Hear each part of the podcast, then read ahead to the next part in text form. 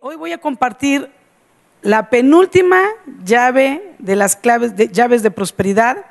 Entonces yo te animo para que puedas estar atento, tomar nota. Llevábamos ya seis llaves, esta es la llave número siete, después de casi tres años, ya casi terminamos. Eh, y yo te animo a que puedas tomar notas porque lo que hoy voy a compartir contigo es una llave que va a traer prosperidad a tu vida. Amén. Entonces vamos a hacer una oración para comenzar, iglesia. Padre, te damos gracias en esta hora por este tiempo. En el nombre de Jesús te pido que tú tomes todo control y autoridad, Señor, de lo que vamos a compartir, que tu Espíritu Santo sea, Señor, en nuestras vidas, abriendo nuestro entendimiento, que tu palabra se vuelva vida en nuestras vidas, Señor, que lo que hoy escuchemos podamos inmediatamente ponerlo por obra para que no mengue en nosotros, para que no sea olvidado, Señor, para que no se enfríe este mensaje en nuestros corazones, en nuestro espíritu y podamos, Señor, también junto con, vivir tu palabra, también experimentar las bendiciones que esta palabra va a acarrear a nuestras vidas, a todo aquel que camine en estos principios. En el nombre de Jesús, amén y amén. Muy bien, iglesia. Bueno, como te decía, eh, tantas veces que he compartido tantas llaves, son ocho llaves de prosperidad hasta ahora que he probado, pero y que quiero compartirte porque las he vivido y sé que funcionan, pero de esas ocho, Cuatro son para dar a la iglesia y luego las otras cuatro son para dar al prójimo, ¿verdad? Las primeras cuatro son para dar al, reino de Dios, al reino de Dios son los diezmos, las ofrendas, las primicias y las misiones. Y luego las otras que hemos visto, ¿verdad? Es darle al pobre, eh, sembrar, que sembrar puedes darle al pobre, al rico, al de clase media, le siembras porque simplemente te nace de corazón darle a alguien algo y bendecirle y Dios te va a multiplicar. En todas ellas, el beneficiado eres tú porque Dios te multiplica todo lo que tú das. Y en esta ocasión voy a hablar de la séptima llave de prosperidad, que es dar a nuestros padres.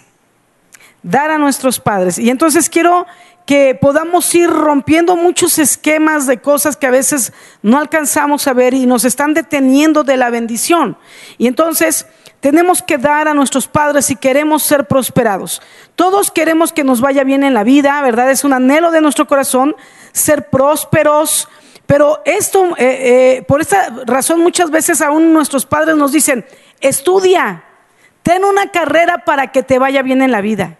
Otros inclusive dicen, la única herencia que yo le voy a dejar a mis hijos son los estudios. Porque así, aunque yo no les dé dinero, pero cuando yo ya no esté, ellos con que tengan estudios y una carrera, les va a ir bien en la vida. Entonces, muchas veces hemos pensado que, que depende de la, de, la, de la carrera que estudiemos, o del trabajo que obtengamos es que nos va a ir bien o mal en la vida, ¿verdad? Si no estudias te va a ir mal, si estudias te va a ir bien, si tienes una carrera te va a ir mejor, ¿verdad? Pero si no tienes una carrera no te va a ir bien en la vida. Y tenemos que romper ese esquema y no con eso estoy diciendo a los hijos no estudien porque hay que prepararnos para la vida, pero ese no es el fundamento de que nos vaya a ir bien o mal en la vida, ¿verdad? Nos irá bien o mal en la vida dependiendo de nuestras bendiciones o de nuestras maldiciones. Hay bendiciones sobre nuestra vida y podemos acarrear más bendiciones con acciones que a Dios le agradan y que Él promete bendecirnos, como es el honrar a nuestros padres y ver por ellos, o podemos también eh, ya tenemos maldiciones generacionales y podemos acarrear más maldiciones por desobediencias que en la Biblia nos muestra que cuando desobedecemos acarreamos nuevas maldiciones. Entonces le vamos como echando al cochinito, ¿verdad? Pero tú decides a qué, si a las bendiciones o a las maldiciones. Pero ahí es donde está determinado si a una persona le va a ir bien o le va a ir mal. Porque mira, hay gente con carrera que le va mal en la vida porque tiene maldiciones sobre su vida, por cosas equivocadas que está haciendo, por pecados en los que está viviendo, que le acarrean maldición, entonces la carrera no lo va a salvar de las maldiciones. Hay gente que no tiene una carrera, tiene a lo mejor un empleo, un negocito, su changarrito, sus tamalitos que ven, no lo sé, pero de ahí, mira, le da a sus padres. ¿verdad? Y vive los principios de la palabra. Y Dios le prospera, nunca le falta nada, siempre le va bien, le regalan los viajes, no sé. Pero el punto es este, eh, cuando tú vives bajo la bendición de Dios, entonces Dios prospera todo lo demás. Y hay gente que no tiene una gran carrera, pero es bendecido, es prosperado, nada le falta, porque de lo poco que tiene le da a sus padres. Pero hay gente que tiene una carrera y de lo mucho que tiene nunca se acuerda de darles. Entonces, nos va a ir bien o mal en la vida, no por la carrera que escojamos, ni por el empleo que consigamos, sino que nos va a ir bien por las bendiciones que adquirimos. Y bendecir a tus padres, honrarlos, cuidarlos, respetarlos, amarlos y suplir sus necesidades, acarrea una enorme bendición que te junta puntos de prosperidad financiera y también de larga vida. Lo dice la palabra, vamos a verlo. Dice la palabra en Deuteronomio capítulo 5, versículo 16. Honra a tu padre y a tu madre, es un mandamiento, como Jehová tu Dios te ha mandado. Ahí está. Para que sean prolongados tus días, largura de vida, y para que te vaya bien sobre la tierra que Jehová tu Dios te da. Para que te vaya bien sobre la tierra que Dios mismo te está entregando. Te está entregando la tierra, te está entregando todo lo que la tierra da, te está entregando una porción de tierra también. Y para que todo lo que en ello acontezca, te vaya bien. Y no, no dijo nunca, no mencionó una carrera. Y no digo que no estudien y no hagan una, yo tengo una pero eso no nos exime, eso no es la garantía de que vamos a ser prosperados. Pero honrar y ver por nuestros padres es una promesa, de, es un mandato de Dios con promesa. Eso es impresionante. ¿Sale? Entonces, aquí vemos entonces claramente que honrar a tu padre y madre, ¿verdad? Dios no solo te da mayores días, sino que te va a bendecir y te va a prosperar. ¿Qué es honrar? Mira, honrar es poner en alto, mostrar respeto, eh, obedecer a nuestros padres, glorificar y exaltar, pero también es proveerles económicamente, ¿verdad? Y va a ser en la medida de tus posibilidades. Yo no digo que tú tienes que proveerles una cantidad fija, pero si ganas poco, de lo poco dales. Ah, no es que yo no tengo para darles, bueno, de lo poquito que tienes, compárteles, llévales el arrocito, el aceitito, pero tienes mediano, bueno, llévales un poquito más de despensa y apóyales con su medicamento si lo necesitan o con algún gasto de la casa. Aunque tú no vives con ellos, si vives con ellos, bueno, ¿qué te digo, no? No se trata nada más de poner lo tuyo propio. Aquí está lo de mi comida, lo de mi internet, lo de mi agua, lo de mi luz. O sea, ¿Cómo te explico que te estás haciendo tacaño aunque tú crees que, uff, estás desbordando porque das, te estás manteniendo a ti mismo y todavía ellos te están ahorrando la renta a ti y seguramente te lava la ropa tu mamá? Entonces tienes que dar más que eso para apoyarlos, bendecirlos a ellos en sus necesidades, no bendecirte en las tuyas propias en la casa de tus padres, ¿verdad? Acuérdate que lo estoy diciendo con mucho amor. Sé que suena un poco fuerte, pero de todos modos siempre te amaré. Amén.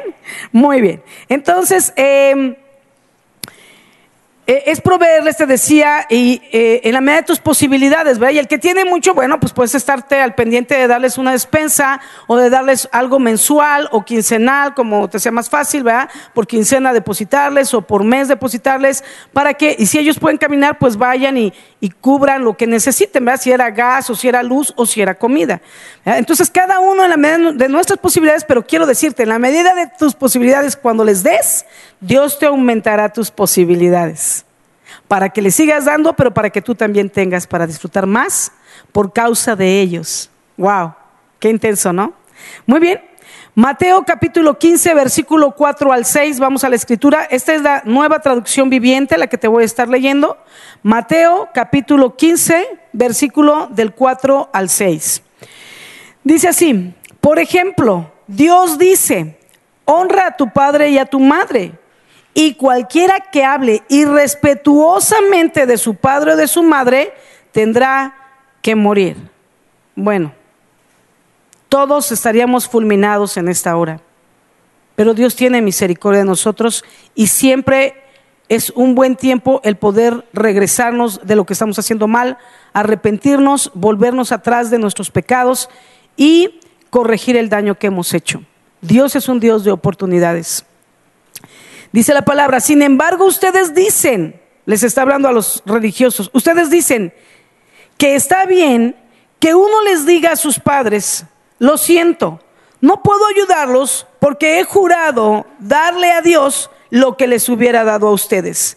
De esa manera ustedes afirman que no hay necesidad de honrar, o sea, de dar, significa dar esa palabra, a los padres. Y entonces anulan la palabra de Dios por el bien de su propia tradición. Fíjate qué intenso, porque esos religiosos a quien Jesús confrontaba decían, eh, eh, siendo religiosos, decían, no le doy a mis padres porque lo que tendría para darles es lo que estoy dando acá de diezmos y de ofrendas, entonces por eso no les doy, ¿no? Y yo consigo el otro lado donde dicen, bueno, yo no doy los diezmos a la iglesia porque pues la iglesia mucha gente da, entonces, ¿qué hacen con ese dinero? Ven y te digo, y si nos falta, pones la diferencia. Entonces, eh, entonces, estas, estas personas dicen, yo no doy a la iglesia el diezmo, pero Dios dice que demos a los pobres, entonces yo lo reparto a los pobres. y son, son, los números unos en la lista de los pobres, ellos mismos, ¿no? Y entonces de ahí le dan al pobre y de ahí da para acá. O sea, lo hacen al revés, ¿no? Pero le quitan a Dios para darle cuando tú tienes que dar de lo tuyo, no de lo que no es tuyo, porque el diezmo es del Señor. No lo digo yo, lo dice la Biblia, porque si no estás de acuerdo puedes ir a tu Biblia y arrancar la página de la Biblia y lo platicas con él. ¿No? Pero yo te paso lo que dice la Biblia.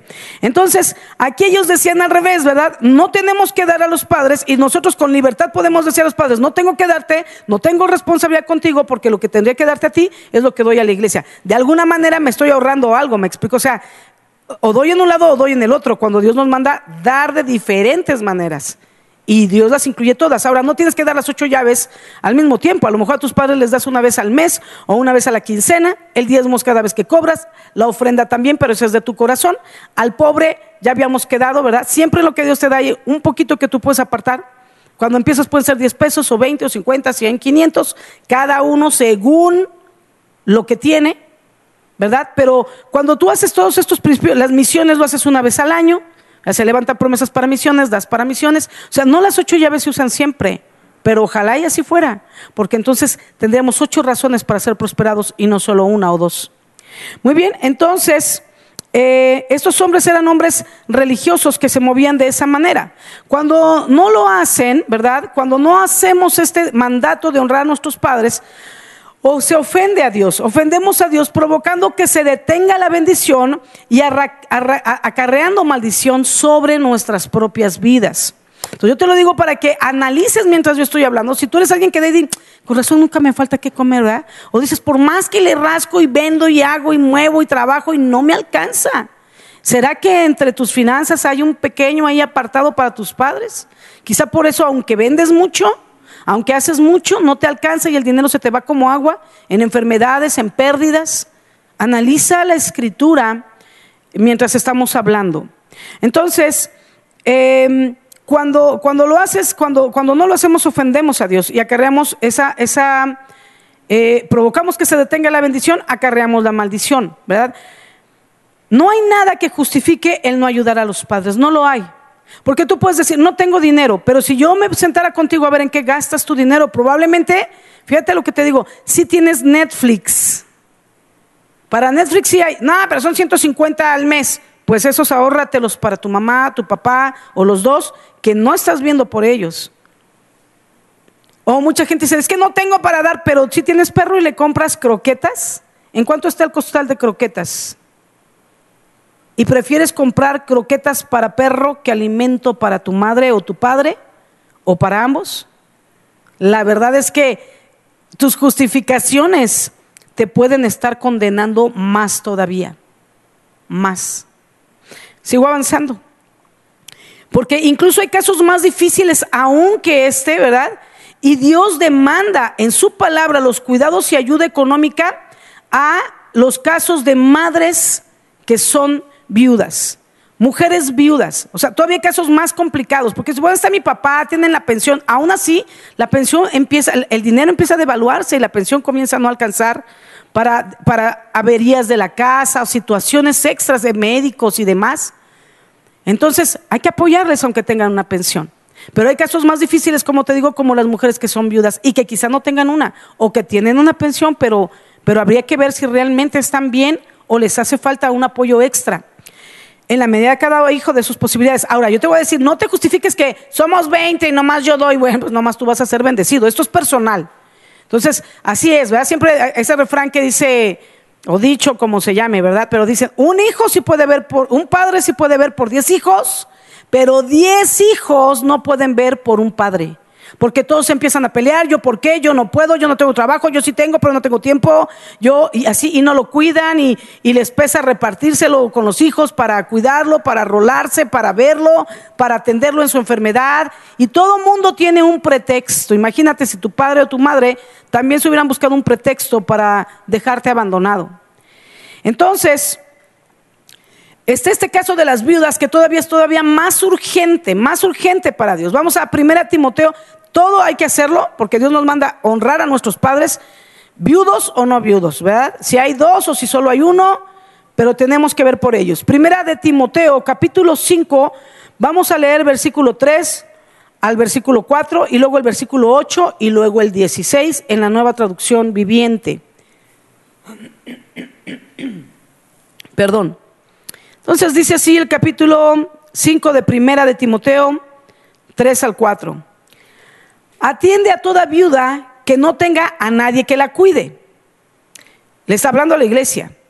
Pero si ella tiene hijos o nietos, la primera responsabilidad de ellos es poner en práctica la sumisión a Dios en su hogar y retribuir a sus padres al cuidarlos. O sea, les estás pagando de alguna manera con amor los cuidados que les das por los cuidados que ellos te dieron a ti y que también cubrieron tus necesidades, aunque fuera en lo básico. Esto es algo que le agrada a Dios. Versículo 8. Aquellos que se niegan a cuidar a sus familiares, especialmente a los de su propia casa, han negado la fe verdadera y son peores que los incrédulos. Qué intenso. ¿Qué puede haber peor que O sea, si un incrédulo ya no merece el cielo, no, puede ganar el cielo y no tiene vida eterna, un hijo que no ve por sus padres es peor que un incrédulo. No me quiero ni imaginar el nivel de maldición que se está acarreando. Sigo avanzando. Y no lo digo yo, lo dice la palabra, solo te la desmenuzo como siempre y como en cualquier tema, pero te la estoy desmenuzando. Entonces dice que los familiares que no ven por sus viudas son peores que incrédulos, o sea que el inconverso está en mejores condiciones delante de Dios que tú si tú eres alguien que no ve por sus padres. Para Dios es tan importante que una viuda sea cuidada y atendida económicamente que en este capítulo que estamos viendo de capítulo 5, 1 Timoteo, se toma varios versículos para explicar los detalles.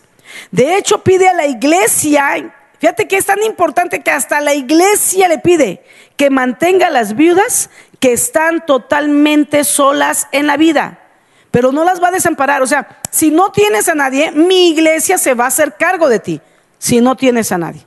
Pero aún involucra a la iglesia porque una viuda, o sea, Dios no permite que una viuda quede desamparada. Si Dios no permite eso y es algo que le, llena de, celo y de ira, de enojo, imagínate cómo estará con los hijos que, que estando ahí no ven por sus padres. Muy bien, y entonces dice, pide a la iglesia que mantenga a las viudas, que realmente lo sean, que están desamparadas, pero si tienen hijos, en primer lugar son los que deben de ver por ellas, en segundo lugar los nietos, ¿verdad? O familiares secundarios todavía, como son hermanos de esa mujer viuda, o sobrinos, familiares eh, eh, de, de la viuda, para estar al pendiente de ella. Estos sean quienes les cuiden y les mantengan para que la iglesia se ocupe de mantener a aquellas que no tienen a nadie. Y así no ser gravosos a la iglesia. No, no los padres ni las viudas, sino los familiares de ellos. Que se hacen gravosos, hacen, se hacen gravosos a la iglesia eh, los familiares de las viudas. Ahora, ellas, tanto las viudas como los ambos padres, papá o mamá o los dos juntos, ambos, no son gravosos, no lo son, sino que son una oportunidad de parte de Dios para quienes les cuidamos. Seamos, seremos aún más bendecidos en lo económico, pero también vamos a ser bendecidos en madurez, en carácter y en fruto del Espíritu, porque Dios nos trata en paciencia, en bondad, en benignidad, en mansedumbre. Ahí vamos usando los frutos del Espíritu. Entonces, quien realmente lo hace, quien cuida de sus padres o quien provee para ellos, ¿verdad? Va desarrollando carácter y va madurando en otras cosas. No solo va a ser prosperado en lo económico, pero en muchas otras cosas espirituales que le van a levantar delante de los ojos del Señor, ¿verdad? Pero más bien los gravosos a la iglesia no son ellos, sino los familiares que esperan que otros en la iglesia tomen su responsabilidad y sus obligaciones. Mira, por ejemplo, si una mujer creyente, dice el versículo 16 del capítulo 5 de, 1 Timoteo, dice en el 16, si una mujer creyente tiene parientes que son viudas, debe cuidar de ellas y no darle a la iglesia la responsabilidad. ¿No lo digo yo? Lo dice el versículo 16. Entonces la iglesia podrá atender a las viudas que están realmente solas. Y yo me recuerdo cuando, cuando mi papá se fue y nosotros empezamos a cuidar a mi mamá y ella enferma. Y sabes, porque tú puedes decir, no tenemos, mira, yo te voy a decir, nosotros éramos malos hijos. Pero siempre me digo, hablo de mí, pero de hoy un panorama general, éramos malos hijos y éramos desobedientes, pero cuando mi mamá se enferma, mi papá ya no está, no hay finanzas, ¿verdad? Los problemas son oportunidades para mejorar. Y entonces esto nos unió como hermanos. Tuvimos que organizarnos. Y esa era la situación. Solo uno de ellos trabajaba y le iba bien. Así es que él pagaba las consultas y las medicinas. Mi otro hermano no tenía trabajo, pero tenía coche. Así es que cada que yo tenía que sacar a mi mamá a algún lado, a una consulta o a lo que fuera, él nos movía. Y mi esposo y yo apenas teníamos para, o sea, íbamos al día para comer, para los gastos, vivíamos con mi mamá y la cuidábamos y le dábamos de comer. Nosotros, o sea que pagábamos todos sus gastos en ese entonces, compartiendo lo que nosotros ya teníamos, la luz, el agua, el champú, la despensa, y le dábamos de comer y vivíamos en su casa y no pagábamos la renta, pero la atendíamos. Ajá, entonces ¿Cuál era mi parte en el trabajo? Pues que yo atendía a mi mamá todos los días, ¿verdad? Y cuando íbamos al doctor, pues yo era la que más le entendía lo que ella decía, lo que ella hablaba, entonces yo tenía que ir a las consultas para decir al médico lo que mi mamá estaba respondiendo. Entonces cada quien ayudaba con lo que tenía. Y no estábamos de cuenta chiles, no, pero porque yo doy más, pero tú, no, mi gasolina, ahora te toca. Yo ni carro tenía. Nosotros no teníamos auto en ese entonces. Cada quien daba lo que tenía, pero entre todos los piquitos se armaba el equipo completo y se cubrían todas las necesidades. Poco a poco, fíjate, el empezar a ver por nuestra mamá, Dios nos fue prosperando al punto que hoy en día Dios nos ha bendecido a todos y cada uno pone su parte para alguien que ahora cuida a mi mamá y podemos pagar por eso y aparte, bueno, yo estoy al pendiente de ella ya por las tardes y las noches, pero eso me, baja a mí el trabajo, pero todos cooperamos económicamente. Amén. Por alguien que nos apoye en cuidarla, en atenderla, en que esté bien atendidita, bien despachadita, sus terapias, todo. Pero ah, era ser fiel en lo poco, cada uno con lo que puede, y en la medida que vamos dando, Dios nos va multiplicando por bendecir a nuestros padres, por cuidar de ellos. Ahora, eh, Vamos a Lucas capítulo número 7, versículo 11 al 15. Lucas 7 del 11 al 15. Dice así, aconteció después que él iba a la ciudad que se llamaba Naín, e iban con él muchos de sus discípulos y una gran multitud.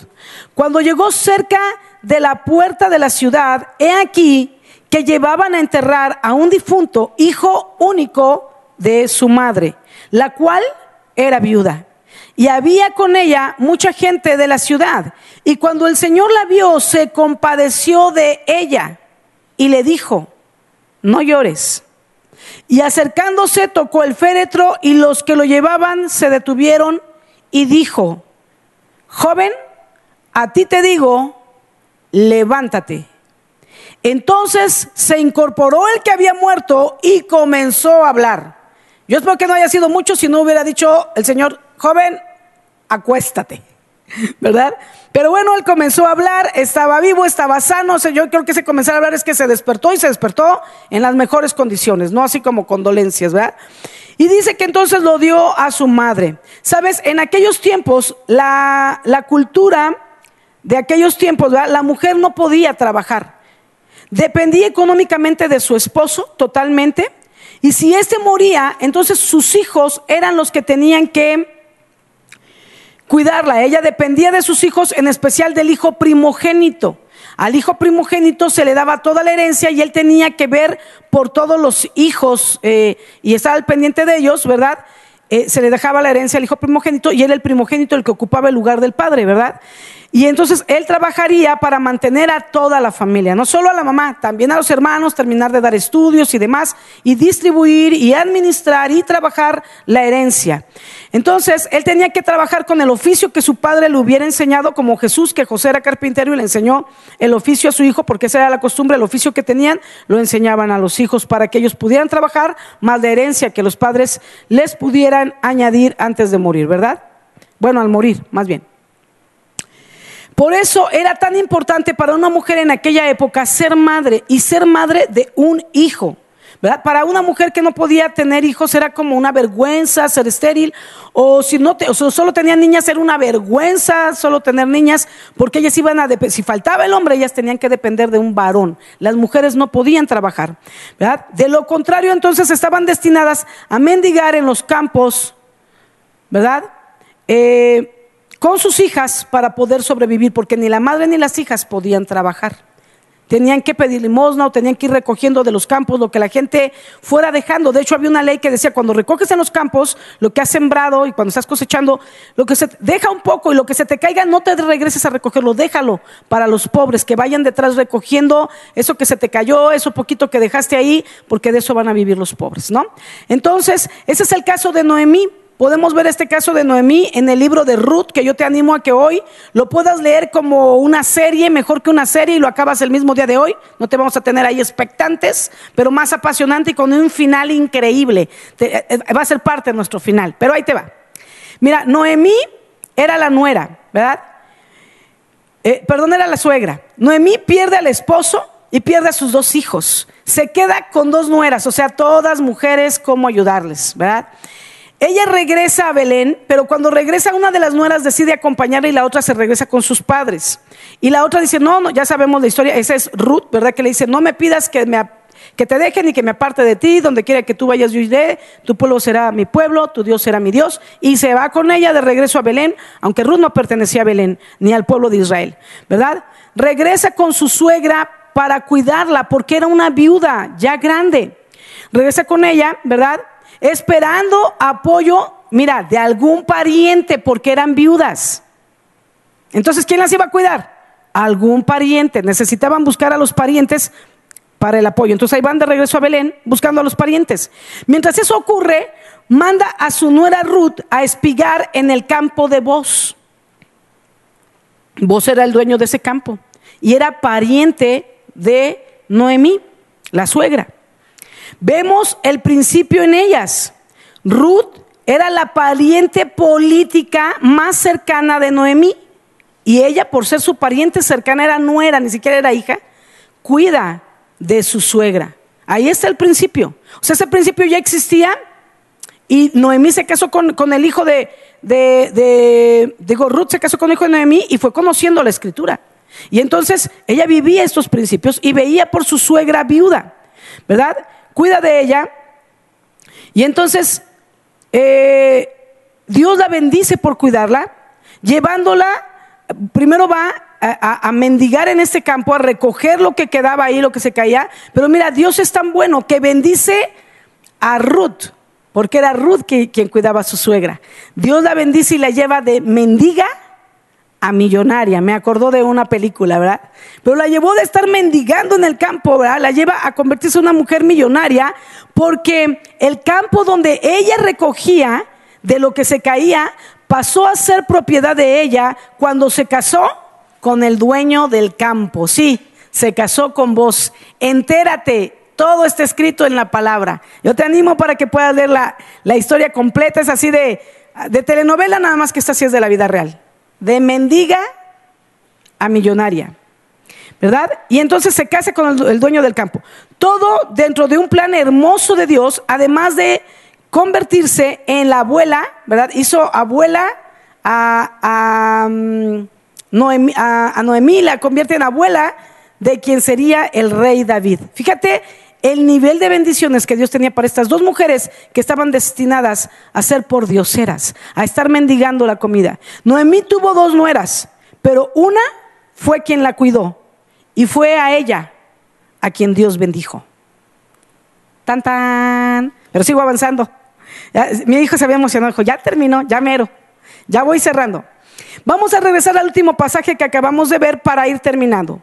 Vemos a Jesús sintiendo compasión por esa viuda que ahora había perdido a su único hijo. Era, había perdido al marido y iban a enterrar a su único hijo. ¿Cuál era el destino de ella? Pedir limosnas, ir a los campos a recoger. Pero dice que Jesús tuvo compasión porque había perdido a su único hijo, quien le sustentaba, porque era un hijo que vivía a los principios.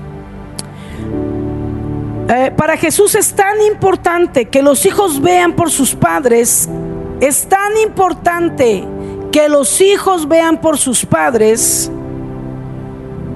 que dice la escritura que resucitó al hijo y se lo devolvió a la madre, no por causa del hijo, sino para que la madre recuperara el sustento. Porque era su único sustento. Le devuelve el hijo. No solo le regresó el hijo a la viuda, pero también con ello le regresó el cuidado y el sustento a través del hijo. Mira el nivel de Jesús, de resucitar a un hijo para que la madre sea cuidada. Pero ahora hay hijos que uno dice, bueno, ya no sé si mejor que muera para que no se esté acabando a la madre, ¿no? Porque ni le atiende, ni la cuida, ni le da, y más bien le quita y le da aflicción y dolor y ya lleva dos infartos, porque el hijo le da problemas, ¿verdad? Y uno dice, hijo, ¿cómo te explico, man? Pero todavía hay esperanza para ti, si tú no has cuidado de tu mamá. Em, y quiero ir concluyendo. Sabes, en esta hora Dios quiere resucitar hijos muertos. Quizás si tú meditaras ahora y si tú has sido un mal hijo, si tú has andado en drogas, en alcohol, si tú estás en tu casa mantenido cuando ya tendrías que estar trabajando o tendrías que estar apoyando en casa o quizás está casado y con hijos, ¿verdad? Y no estás haciendo las cosas correctas. Piensa por un momento, si tú murieras, Dios te resucitaría. Para que vieras por tu madre como no has hecho. Pero sabes que yo te digo, sí. Dios sí te resucitaría y te diría, quiero darte una oportunidad. Y quiero que corrijas en tiempo porque no quiero que mueras en maldición, en la condición peor que la de un incrédulo. Y Dios quiere en esta hora resucitar hijos muertos que han dejado de ver por sus padres, dejándolos a su suerte, en su necesidad, en su enfermedad o en su vejez. Dios quiere que te levantes en esta hora y tomes el mandato que Él te dejó. Honra a tu padre y a tu madre. Ve por sus necesidades. Mira, Dios te va a bendecir y te va a multiplicar financieramente poco a poco. Te va a ir añadiendo más para que los puedas apoyar y te va a multiplicar más para que los apoyes en mejores condiciones de vida les puedas dar, mejor calidad de vida de la que tengan ahora.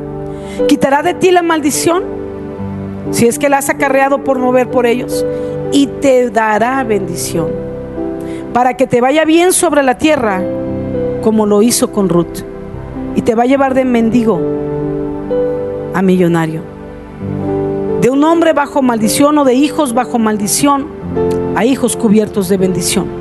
Los padres son un apoyo y una ayuda a nuestras vidas para ser bendecidos nosotros.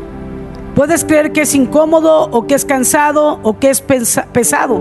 Todo trabajo es pesado, también el que realizas normalmente cada día al salir a trabajar. Pero sabes, este es un trabajo que trae una enorme bendición a tu vida. Ese hijo era bendecido y prosperado por ver por su madre viuda. Pero aún Dios lo resucitó. Era un joven.